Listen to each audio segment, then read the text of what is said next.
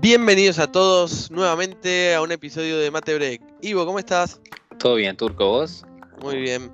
Bueno, para que la gente ya sepa, hoy vamos a hablar de DevOps. ¿Qué es? ¿Qué son? ¿Qué se hace? DevOps. Bueno, ¿querés eh, iniciar con los agradecimientos?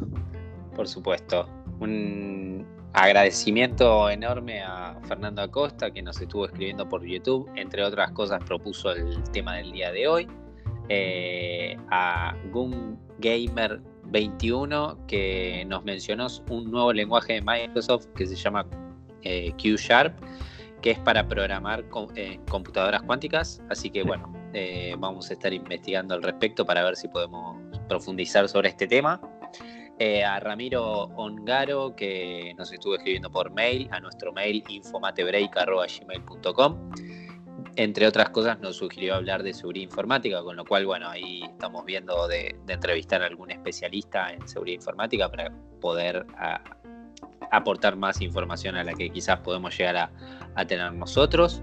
Eh, como siempre, agradecerles a todos, en general, a todos los que nos escuchan diariamente y nos hacen llegar comentarios a nuestro mail infomatebreak.gmail.com, a nuestro Facebook matebreak, a nuestros Twitter personales, el del turco arroba Yamil el mío personal arroba Iván Franco 502 y a nuestro canal de YouTube. Sí. Eh, bueno, perfecto, Ivo. Estás perfeccionando la, introducción. Eh, bueno, muchas gracias. Me sumo a lo que dijo Iván. Eh, esto, como también lo mencionó, en base a, a una inquietud de Fernando Acosta, tiró el tema, entre otras cosas, de DevOps. Y la verdad que con, Ivo nos pusimos a hablar y estaba muy de moda. Eh, abarca un montón de temas, no es algo fácil o algo que se pueda hablar así. Es muy interesante, tiene mucha proyección de, trabajo y además eh, hay un montón de, conceptos que, te permiten trabajar como un DevOps que, están buenos como, como profesionales de informática, hablar de estos temas está muy buenos. Después le vamos a pasar algunos links para que lean. Hay muchas cosas que están en inglés generalmente. Eh, hay algunas cosas copadas con infografías, con imágenes. Por ahí en otro episodio, si lo hacemos con. si lo grabamos, también mostramos algunas imágenes. Sin decir más, eh, Ivo, ¿te parece que planteamos el temario? Dale. Bueno, y en el medio podemos interrumpirnos y hablar, pero más o menos queremos contarles a ustedes qué son los DevOps, cuáles son los objetivos, qué beneficios te, trae eh, este, esta filosofía o esta organización del trabajo, cuáles son los pasos a seguir y dentro de esto, cómo es el proceso agile o ágil eh, de DevOps, que un poco en otros episodios hemos hablado de, algo de los procesos ágiles. Bueno, arrancamos. Eh, ¿Qué son los DevOps? Eh, los DevOps son. Em, es un una metodología de desarrollo que combina eh, el desarrollo de software, por eso viene la parte de dev, con eh, IT, que sería las operaciones de IT que serían la parte ops del nombre. O sea, eso es súper complicado más. DevOps de desarrollo, y Ops de las operaciones de IT. Que serían las operaciones de IT, levantar un server, levantar una base de datos, organizar una red y todo lo, que a veces eh, abarca la infraestructura alrededor del desarrollo de un sistema. Eh, entonces integra desde el diseño y, y el proceso de desarrollo y el proceso de poner en producción el código. Eh, ¿Se entendió algo, Ivo? Sí, es básicamente eso se denomina el ciclo de vida del software. Desde el momento es que se está ideando un software hasta el momento de el soporte a la aplicación ya eh, implementada en, un ambiente, ¿no? Eh, lo que sí es muy importante destacar que en general últimamente el mercado ha llevado a pensar que DevOps en sí es un rol, digamos, eh, si nos atenemos estrictamente a la teoría, DevOps es una metodología de, desarrollo de software. ¿sí? Eh, Hablemos con propiedad, Ivo. Y en este... a la práctica, la verdad es que si estamos hablando de DevOps Software Engineer, eh, perdón, DevOps Engineer, estamos hablando en definitiva de el la versión 2.0 de un desarrollador, de un software engineer, que no solo tiene conocimiento de, eh, de programación, de algoritmos y demás, sino también tiene conocimientos de todo el proceso de ciclo de desarrollo, que bueno, vamos a estar ahí eh, comentando más adelante en los pasos, ¿no? Sí, sí, la verdad que perfecto. Eh, DevOps es una metodología de trabajo y el profesional DevOps, como dijo Iván Perfecto, es el desarrollador 2.0 porque de verdad, en términos futboleros, si a alguno le interesa el fútbol, es el 10 porque eh, sabe de desarrollo, sabe de testing, sabe de, implementación y eh, la verdad que por eso es un rol súper complejo.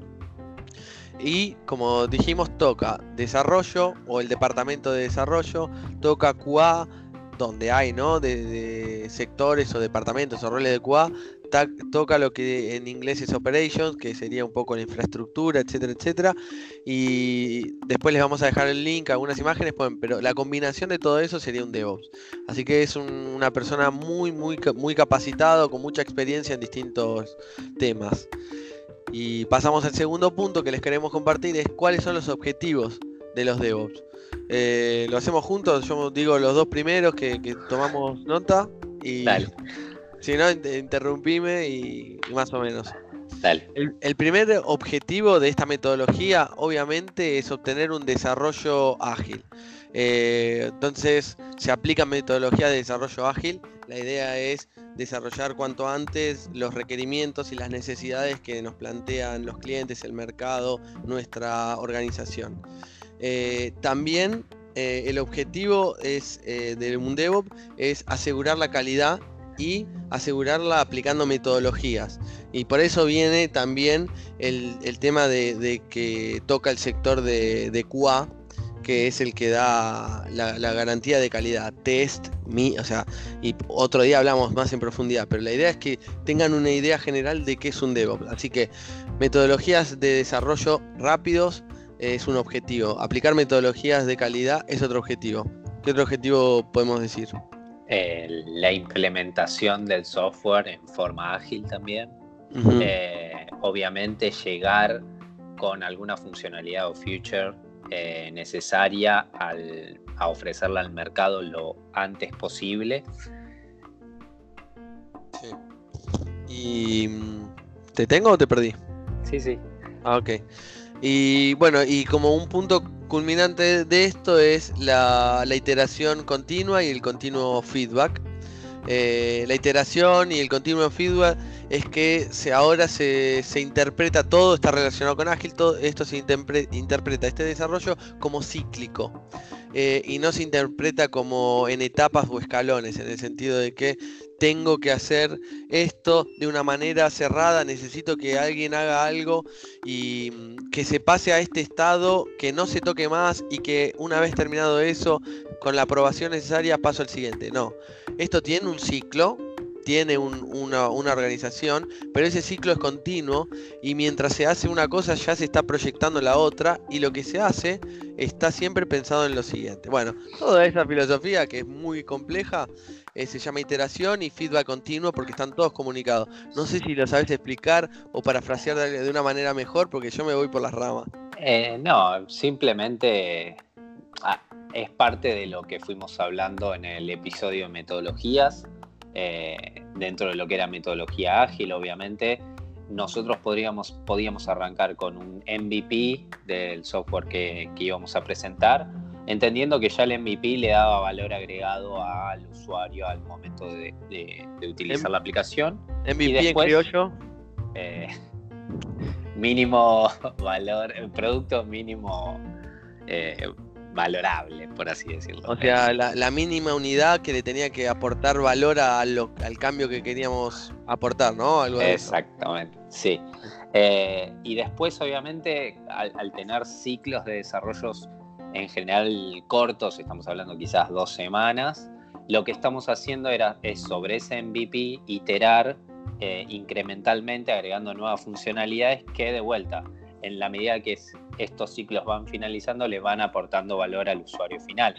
Eh, con lo cual está todo atado, digo, la metodología ágil, la metodología DevOps, eh, está todo relacionado siempre en pos de obtener resultados rápidos y con respecto al feedback inmediato el, es el hecho de poder detectar quizás algún cambio necesario y poder actuar en consecuencia rápidamente. ¿no?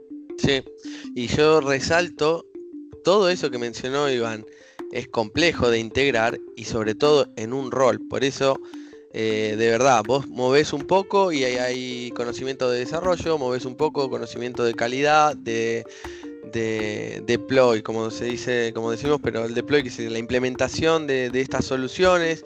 Eh, hay que tener en cuenta que cuando uno desarrolla tiene que saber dónde va a correr, dónde va si va a ser una aplicación para un celular, para una computadora, si va a ser algo web, si va a ser algo de escritorio, si va a ser, qué sé yo, una máquina de que, que no sé, que controla la la computadora que controla la maquinita del café. Es una cosa, una aplicación de un celular. Y bueno, eso es todo lo, que implementa el, deploy. Y después el, continuo feedback, todo lo que mencionó. O sea, el rol que, va incorporando todos estos conocimientos es un rol muy, muy, de muy alto nivel. Eh, bueno, ¿y qué beneficios trae? Déjame antes de pasar al siguiente tema, hay una cosa que yo siempre menciono cuando, bueno, en su momento era profesor y les decía a los alumnos la importancia no solo de saber programar y que esté bien la solución que se está desarrollando, sino también el saber cómo implementar esa solución. Eh, me ha tocado muchas veces toparme con personas que me decían, mira, yo lo, resolví en mi computadora, está funcionando, le doy, le doy run a la solución y andan, pero no sabían cómo después implementarlo en un servidor o en cloud, lo que sea. Con lo cual el trabajo estaba hasta la mitad. Digo, si no lo puedo implementar y que el, cliente lo pueda ver realmente funcionando, no, no, sirve de nada. Entonces, justamente esto eh, es esta metodología lo que intenta es automatizar todo el proceso desde el momento que se termina de, desarrollar la funcionalidad para que se garantice la calidad, se garantice la implementación correctamente y que ya lo pueda ver el cliente. Perfecto. O el usuario final. Entre paréntesis, un crack Ivo, que fue profesor también de la UTN, un crack, y es un honor poder compartir esta experiencia. Sí, para mí sí. No sé chupa media. Un poco sí. Pero bueno, no, muy bueno, muy buen aporte, Ivo. Eh, está, está muy bueno y muy claro el ejemplo, porque esto es muy abstracto. Igual todo esto que estamos mencionando en la práctica, que podemos hablarlo un poco más adelante o en otro episodio, en la práctica, obviamente que hay herramientas que facilitan, no es que uno tiene que estar haciendo todo. Después vamos a mencionar las herramientas, el stack de herramientas que tiene que, manejar, eh, en qué moverse un, un ingeniero DevOps o un perfil DevOps.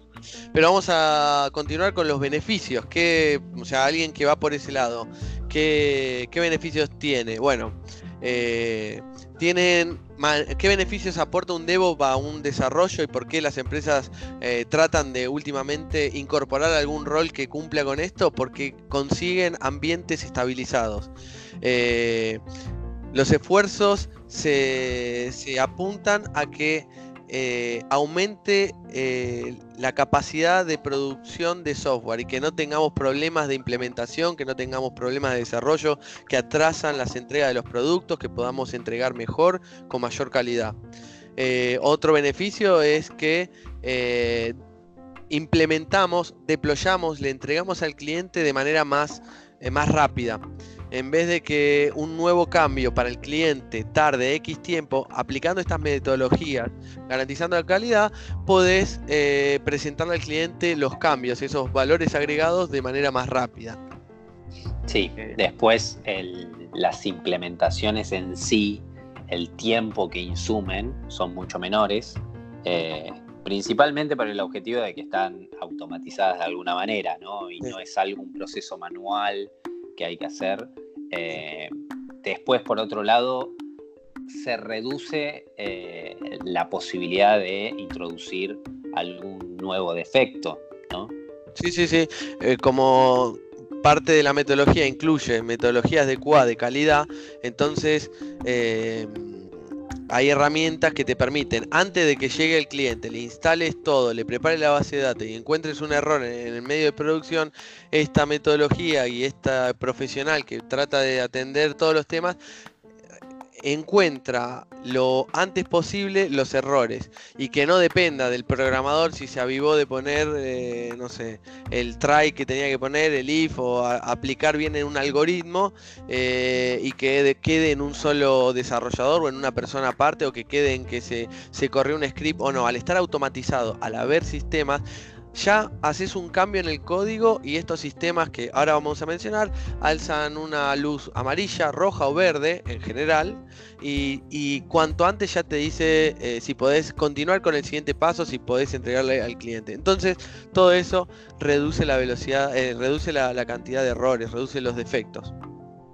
Me perdí por donde íbamos. Y después además, digo, ahí remarcando el feedback inmediato, lo importante que es eso, ¿no? Eh, evitar que llegue a producción para darnos cuenta de un error. Sí, digo, o sea, eh, puede existir la situación de que algún escenario puntual que no sea cubierto por, los test o alguna puntualidad, cosa puntual del ambiente, pero en definitiva todo este proceso lo que está tratando de hacer es minimizar eh, eh, lo, mayor posible eh, los defectos introducidos. ¿no?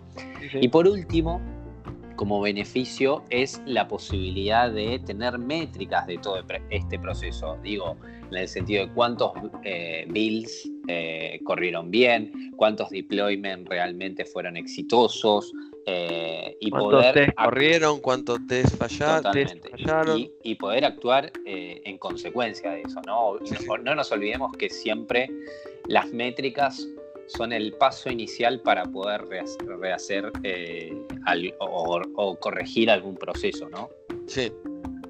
Sí, sí. Em, las métricas son también eh, el, digamos, el, el, bastón de apoyo para el tema del feedback eh, continuo. Entonces, el desarrollador terminó la parte de programa, en su máquina local corre, sube los cambios al repositorio compartido y hay alguna herramienta que controla eso que hizo el, el programador. En paralelo otro hizo otra cosa que también lo subió y esos cambios no van bien juntos. Entonces está este monitor que levanta alguna porque corre, evalúa estos dos nuevos cambios, los integra y le dice, no, mira, lo que hizo esto, la parte A nueva y la parte B no van bien porque me están rompiendo estos errores. O cuando intento de instalar me falta un paquete, alguno de los dos tiene que agregar algo a instalar en esta máquina que virtual. O sea, miles de ejemplos. Eh, el monitor o los procesos de métricas, los monitores, eh, te permiten eh, tener en, una foto de cómo está el, desarrollo eh, en ese momento. Es una foto constante. Y también se termina de entender el desarrollo como una cosa dinámica, viva y no estática. O sea, todo el tiempo el sistema se está modificando, agregándole valor, todo el tiempo se está autoevaluando y hay uno o varios roles que cumplen estos DevOps que están atentos y atrás. Y genera, cuando se aplica bien, un beneficio en eh, ambientes estables, en periodos de desarrollo más cortos, eh, en métricas constantes, en reducción de defectos y en incrementar la velocidad de, lo que le aportamos al cliente. los, deploy, las, instalaciones, por llamarlas de alguna manera, se, se, hacen con más seguridad y más frecuentemente. Y esos son, en resumen, todos los beneficios del DevOps. Y aplaudamos a estos seres maravillosos. Puedes reír. Sí. Me, se ve un poquito. Siempre tan oportuna, ¿no? Sí, siempre tan oportuna. Sí. Eh, después, si te parece bien, nosotros lo que, lo que estuvimos haciendo fue tratar de, de hacer un punteo de, quizás los pasos o las tareas que implica eh, un rol DevOps. Este, si te parece bien, las, las vamos mencionando. Dale. Eh, bueno, como primer medida, obviamente está la parte de planificación, ¿sí? Como, podría llegar a tener cualquier desarrollador, en el sentido de poder priorizar las tareas, saber estimar las tareas eh, y poder para poder después pasar al siguiente estado que es el de codificación que básicamente es desarrollar la funcionalidad dentro de, y aquí, aquí quizás empezamos a, meternos un poquito más en las cosas eh, ya de, de automatización, con la revisión del código que obviamente es por parte de otro desarrollador, se verifica la funcionalidad final para darle la aprobación necesaria para que eso se integre dentro de la rama eh, que, bueno, va a ir continuando en el proceso de, implementación.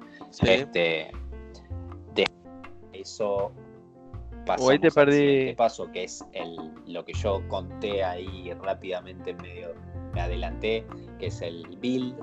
Básicamente es el compilar la solución y, y, acá viene un concepto muy importante que es el continuous integration. Sí que básicamente eh, Continuous Integration lo que implica es eh, tener un feedback completamente rápido de si la solución actualmente que tenemos eh, y, uh, ahí, ahí te perdí un poquito con el micrófono, Ivo. No sé si te tengo. Sí, ahí. Bueno, estaba diciendo que integración continua permite ayuda también al monitoreo porque te das cuenta de lo que hace uno y te perdí un poquito.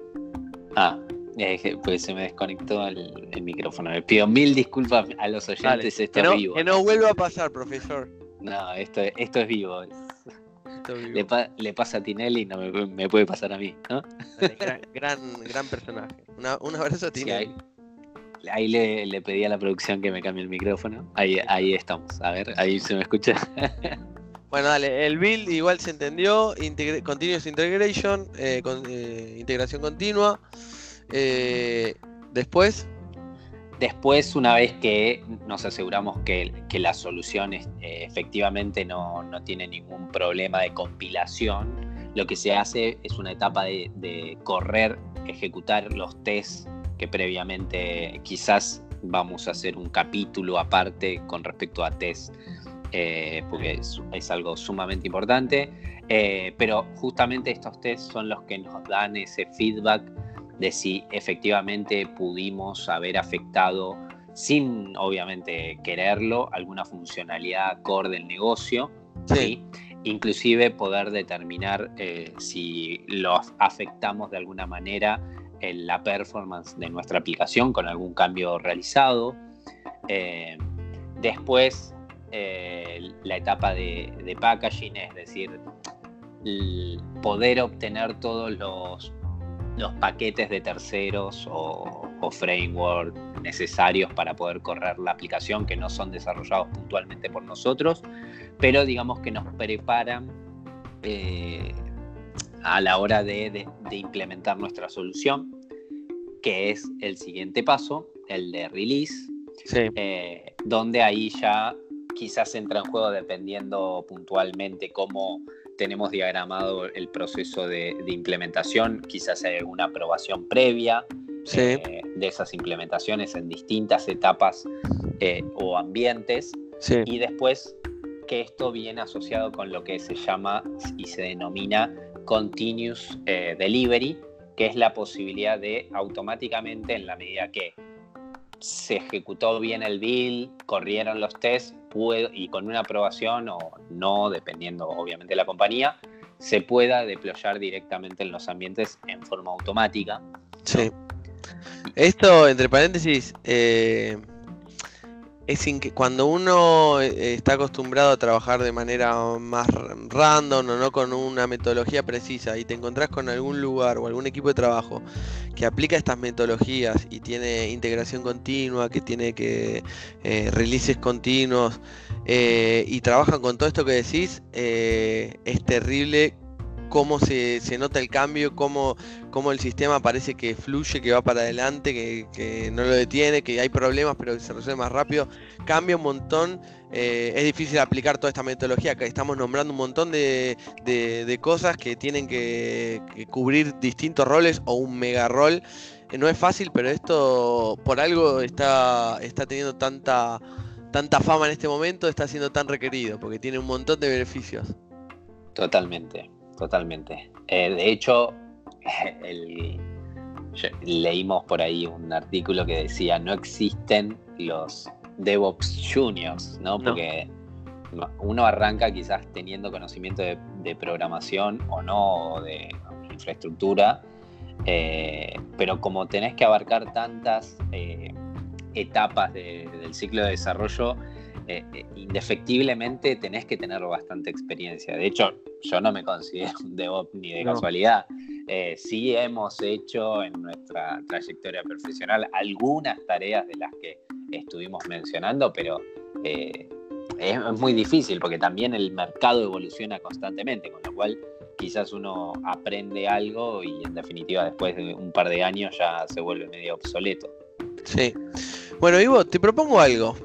Eh, me faltan dos pasos más que no dejan de ser importantes. Hasta acá ya pudimos implementar nuestra solución. Eh, y después viene la tarea de lo que nosotros denominamos operación, ¿sí? que básicamente es ya más un poquito más tirado para el lado de infraestructura en el sentido de este release que generamos y podemos implementar en cualquier ambiente, bueno, cómo instalamos esa infraestructura que va a poder correr este, este paquete o este, esta implementación, eh, cómo asegurar la escalabilidad, eh, un concepto sumamente importante dentro de lo que es el desarrollo de software.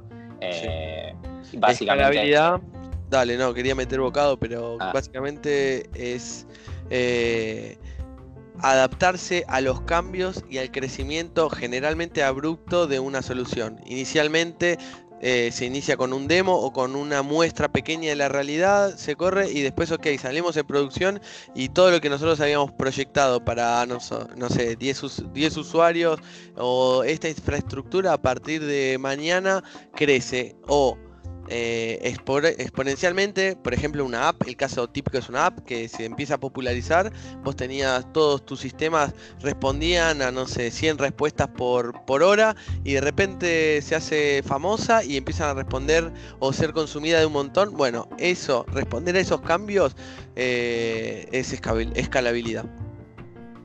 Perfecto, muchas gracias.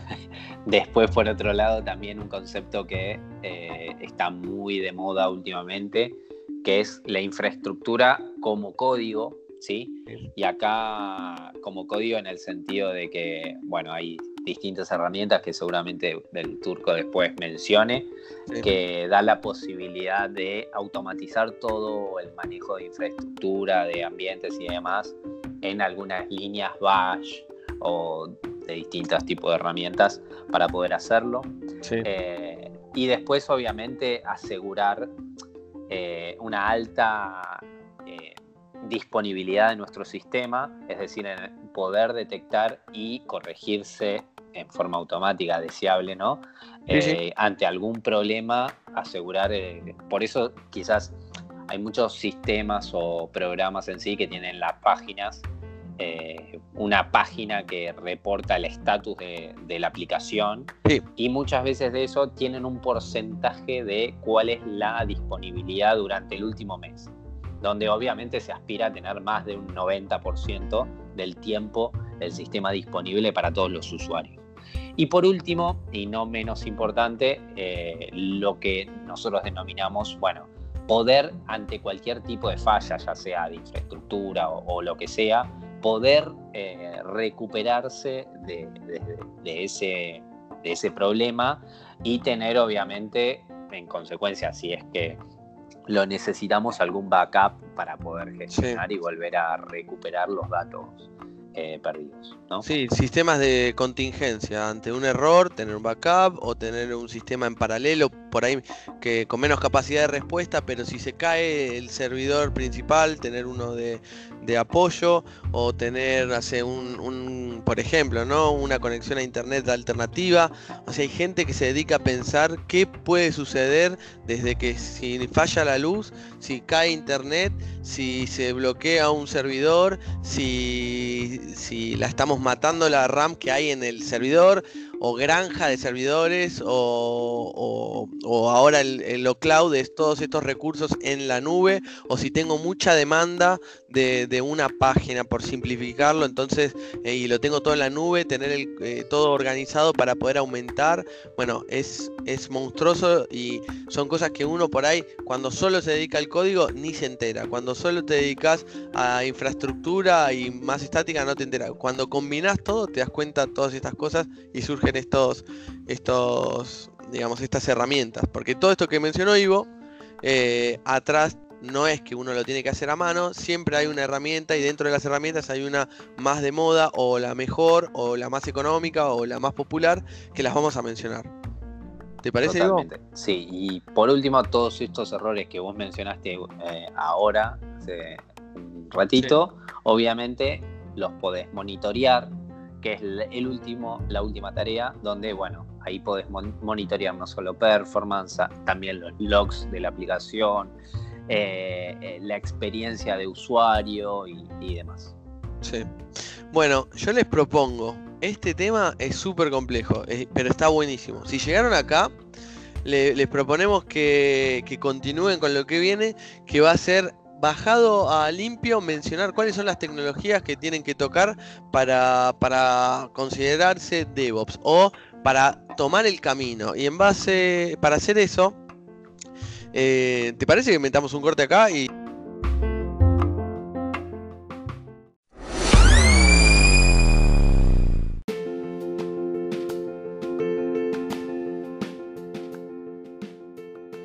Dale, me parece bien. Si les parece, damos terminamos este episodio y si están interesados en seguir profundizando sobre este tema, eh, vamos a armar un segundo episodio más cortito, explicando quizás las herramientas que se pueden y se recomiendan utilizar o que están hoy en día en, auge con respecto a todos estos roles y tareas que, utiliza la metodología DevOps.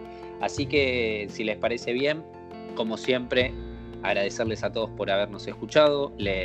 nos pueden escribir, obviamente, a nuestro mail infomatebreak.gmail.com, a nuestro Facebook Matebreak, a nuestros twitters personales, el del turco es arroba Yamil el mío es arroba Franco502, o nos pueden escribir también en nuestro canal de YouTube. Así que como siempre, espero que les haya gustado. Chao. Chao.